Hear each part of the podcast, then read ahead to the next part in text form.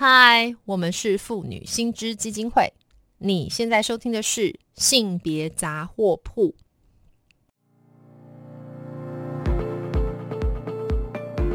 从新闻看性别，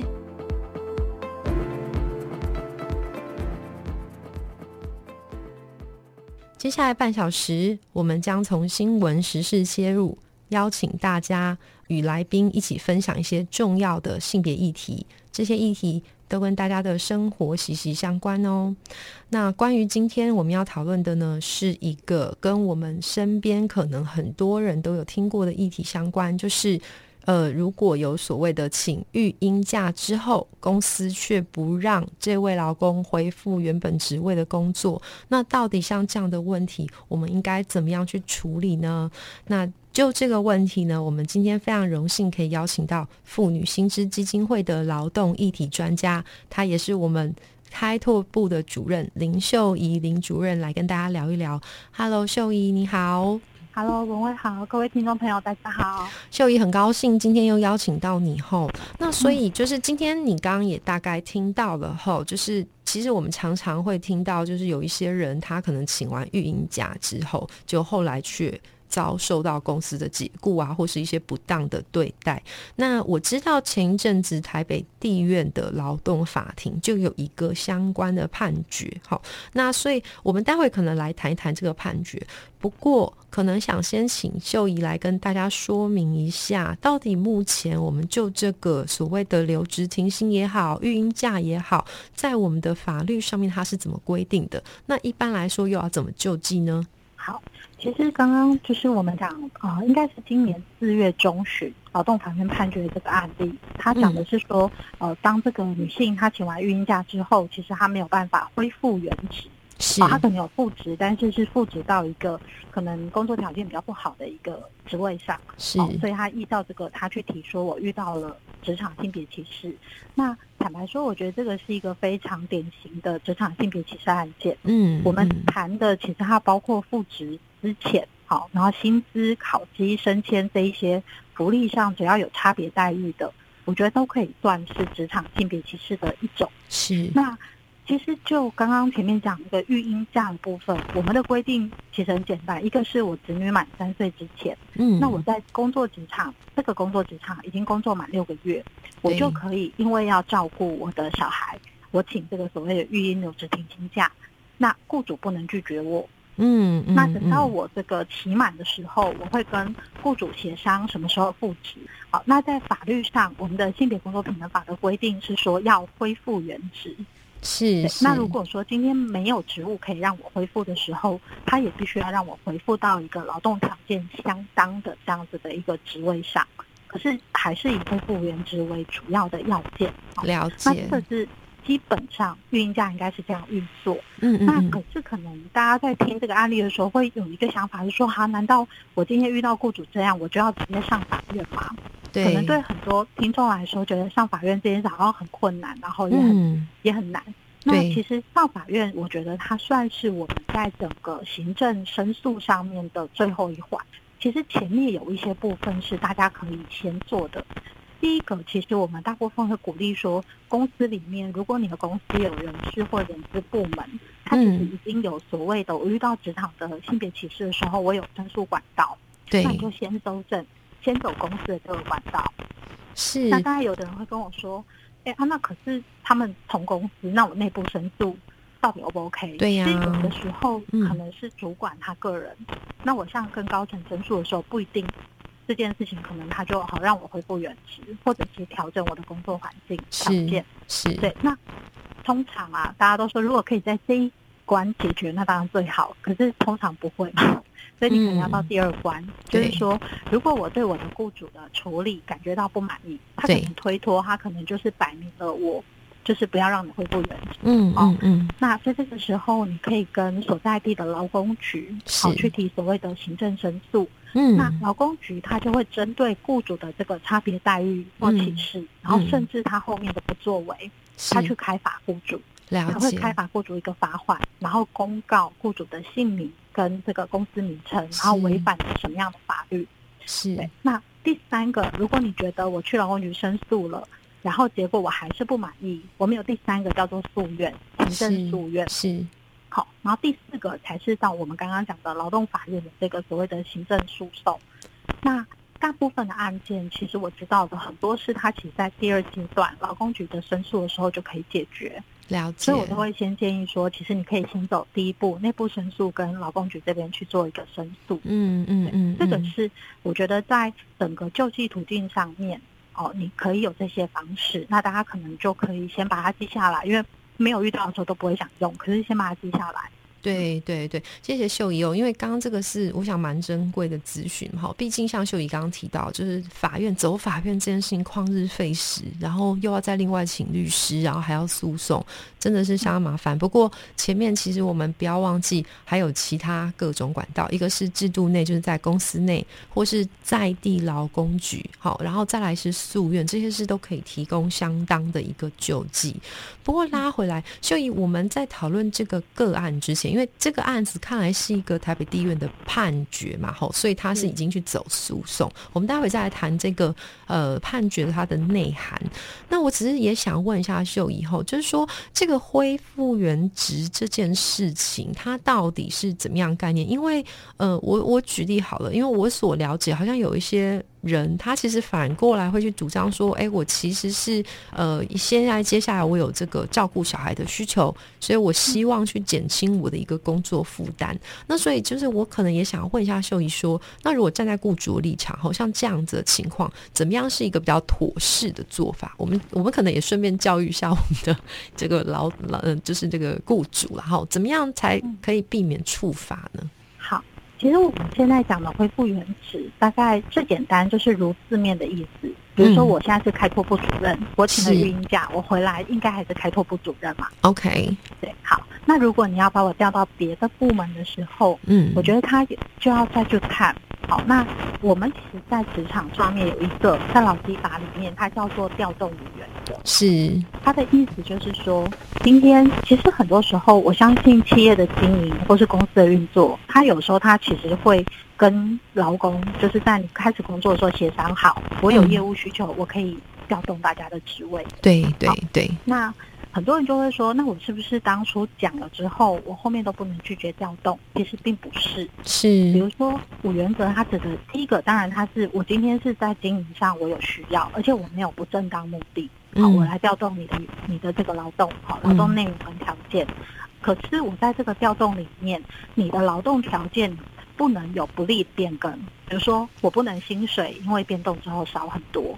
那我不能原来是管理职，你调动之后我变成一个非管理职，是是。那甚至他会要求说，这个调动他必须是我这个劳工的体能跟技术可以胜任的。了解。也就是说，比如说你不可能直接把我调去做一个我根本不会的工作，然后再用这个我不会的工作来说我不胜任解雇我。对，这个在原则上是不行的。是是是。那还有讲到说，比如说这个调动如果距离太远了，比如说你从台北把我调到高雄。嗯，那这样子的一个这样子的一个调动，雇主要给我必要的协助，对，可能是交通津贴、住呃宿舍或等等这样的协助。对，那还有一个，我觉得在调动原则里面，他最常讲的一个是，这个调动它必须要兼顾劳工跟家庭生活的利益。是，也就是说，这个调动不能对劳工本人跟他的家庭生活造成很大的影响。嗯，那这个我觉得是法律上，他对于雇主在调动上，我给你调动的弹性，但我有一些原则。那我会刚刚讲的是，我今天我是老公，我因为有照顾的需求，所以我想要减少我的工作时间。嗯，那。这个部分，其实，在性别工作平等法里面，它确实有这样一个规定，就我可以减少一个小时的工作，是，然后我跟雇主协商，了解，这个是劳工提出来的，嗯嗯嗯，对，他不是说雇主他主动跟我说，哎，那你就减少一个小时工作，少一些薪水。是不行，这样是不行的。对，所以讲回来，其实谢谢秀仪哦，就是说，我想他最后最核心的观念还是回到说，原则上我们的这个劳基法也好，性别工作平等法也好，都是为了保障劳工的这个在就业上的性别平等，不受歧视。那所以当今天有一个这个育婴的需求的时候，呃，那个所谓的恢复原职这个原则是应该要能够。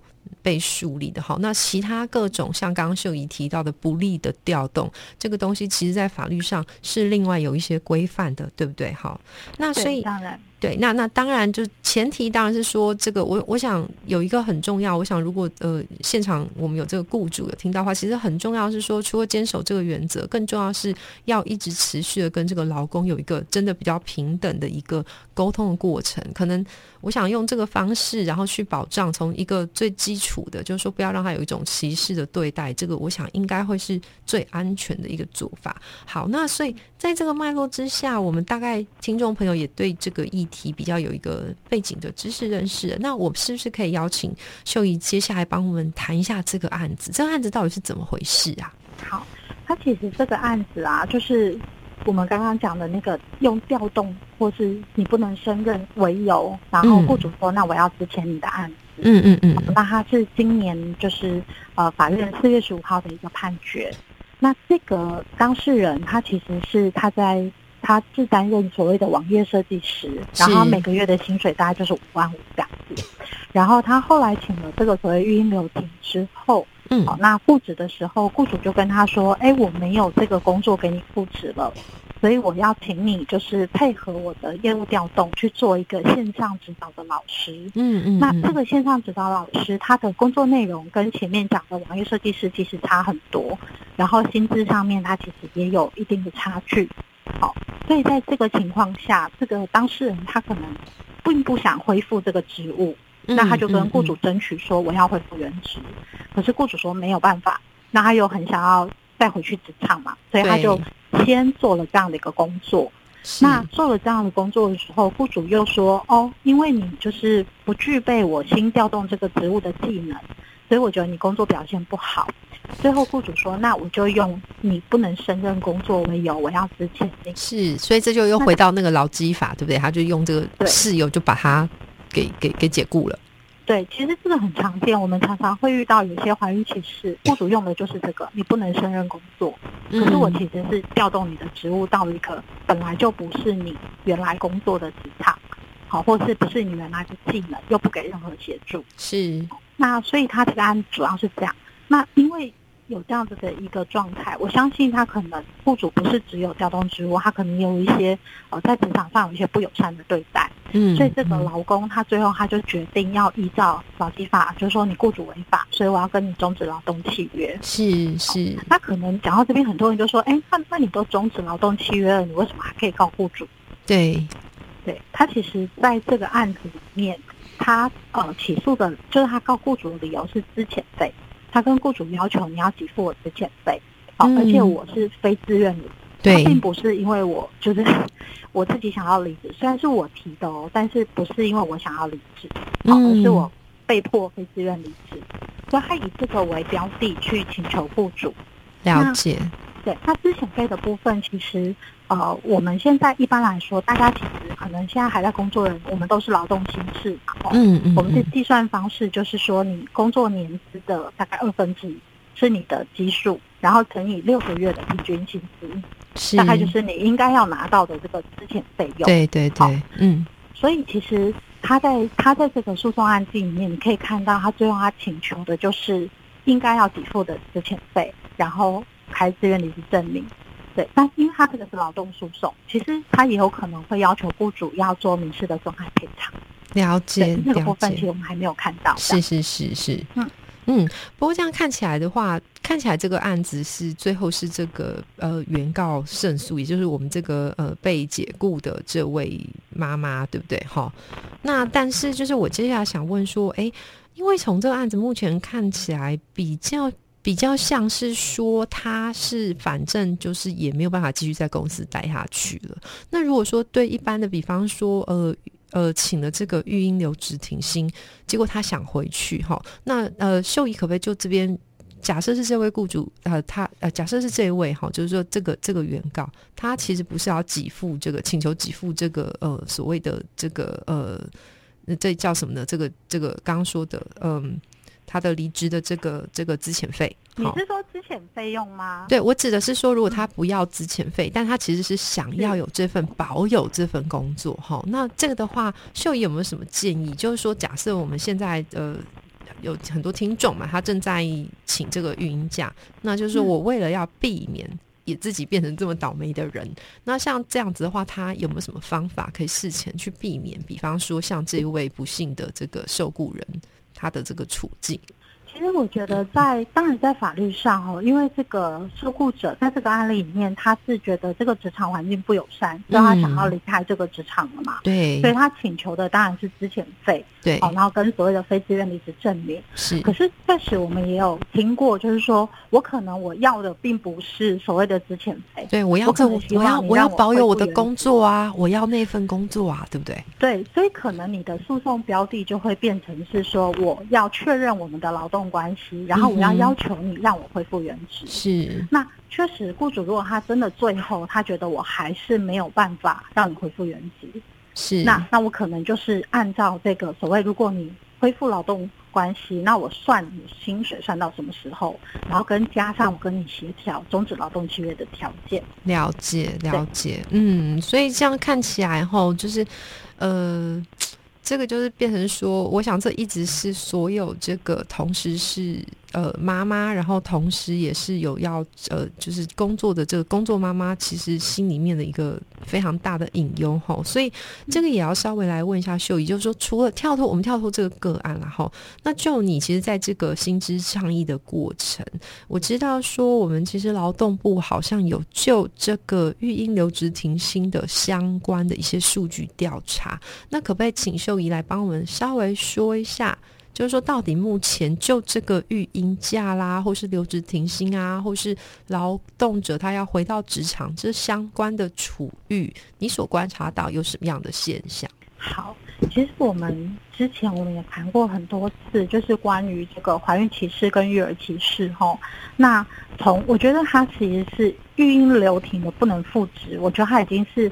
整个刁难里面比较尾端的，其实我们之前讲前面有怀孕歧视，我可能开始请产检假，雇主就叫我走，好，或者是在这个过程种种刁难，我请产假，我要请孕留停，我根本就请不到。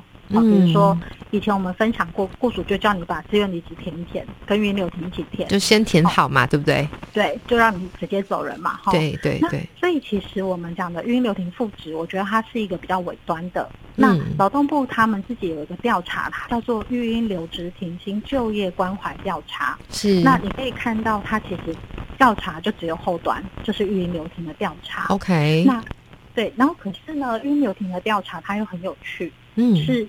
他用的是我已经请到这个假的人拿到津贴的人作为目数，然后再去看你们回到职场的一个比例。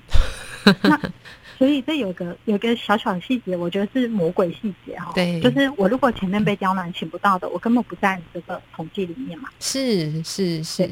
所以其实劳动部的这个统计做出来，它数字就会非常好看。它告诉你有九成二的人他可以恢复原职，哇！因为这九成二里面。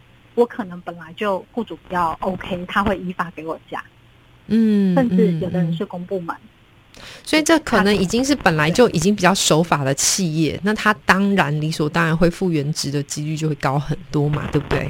对，是是是，他有九成二的人可以恢复原职，然后他也会去说，那剩下的人他们是自己不回去吗？其实，在即便是这样的 描述调查里面，嗯，他也跟你说，其实没有回去的。很多人他的理由是因为我的工作被取代了，我回不去。好，然后也会讲到说，这个所谓的被取代，可能是我会被降职，要求复职之后降职，或者我复职会被刁难。是，那这个其实它的比例都还是有的。像我们讲刁难的比例，其实有百分之八点一的人说我遇到，好，然后这个降职大概是接近五趴。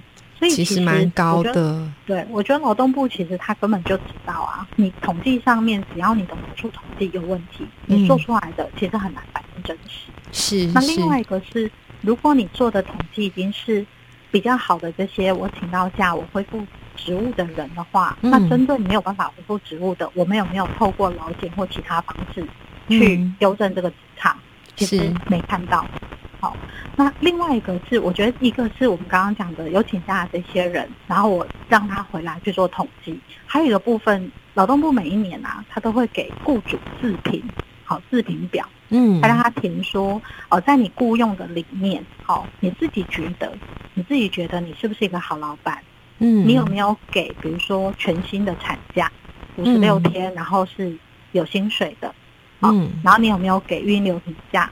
可是其实我们都觉得雇主视频应该雇主都百分之百说我有给嘛，其实没有哎，有些雇主蛮诚实的哈。这也还蛮不错的。比如说，我刚刚讲产假，产假那个是非常基本的嘛。对。然后，但是有三成的雇主跟你说：“哎，我就是没给哦。”这个到底要说他是好还是不好，对不对？哈，他诚实的揭露，跟他就是用一种我就烂的姿态来面对这个，不知道是怎么样。然后也会有大概就是接近十五趴的这个雇主跟你说：“好哦，我就是不给员工孕假，你就算来请我都不给你。”是，对。那其实我看到这个数字的时候，当然我某个程度上我觉得哇，这些雇主好敢哦！就是你明明知道是一个政府的这个自评表，你还敢就是直接这样写吼？就是我就烂啊，对不对？对，我就烂。对。可是问题是。当企业摆烂、我就烂的时候，我们明明有法规在那里，他会开罚。那我们的国家、我们的政府、地方政府，你有没有用劳检去检查？是，即便我今天可能还没有个案申诉，其实我可以主动要求公司嘛。对，然后或是要求他们 一定要劳教，告诉雇主说你这样违法哦，不可以这样做。对对，可是其实我们的政府，我觉得在这件事上我们是不作为的。了解，我们还是会去讲说啊，就没有人申诉嘛，所以我们就劳教一直有在教啊，哈，用这个方式去搪塞。是是是。那所以其实进步上，我觉得就非常非常的慢。对对对，所以我想这个东西其实只能说啦，希望哈，透过他们也许也真的有在教啦，对不对？劳动部哈，尤其他们是资方部嘛，对不对？哈，我们常会说笑话。劳动部。哎，这这个就有点好玩，就是说，希望这个资资动部呢，可以就是就这个资方 这方面的法治教育，真的如他们所说的哈，就一直有在积极的推动。但更重要事情是说，还是希望啦，在政策面也好啦，哈，我们这个法治面也好，真的能够透过一些像刚刚秀仪提到的劳检嘛，哈，劳教去真的落实，对不对？嗯，好，那今天呢，真的是非常谢谢秀仪来跟我们的听众分享这么重要又丰富的议题哦。好，希望下次还有机会可以邀请你来谈更多更多。哎，希望不要有更多鬼故事啦。不过也是，我想鬼故事不停发生呢，这个部分就有赖秀仪跟妇女心知还有相关团体大家继续推动哦。非常谢谢秀仪。谢谢，谢谢。那如果听众还有什么样的法律疑问，也非常欢迎打电话到我们妇女新知基金会的法律咨询专线零二二五零二八九三四零二二五零二八九三四。我们接线的时间是每周一到周五的白天上午九点半到十二点半，下午一点半到四点半。那更重要的事情是，如果听众朋友对于我们今天谈到的性别议题有兴趣的话，欢迎到我们妇女新知基金会的脸书粉专按赞追踪，或是发落妇女新知的 IG 网站。那我们更欢迎小额捐款支持我们继续争取性别权益哦。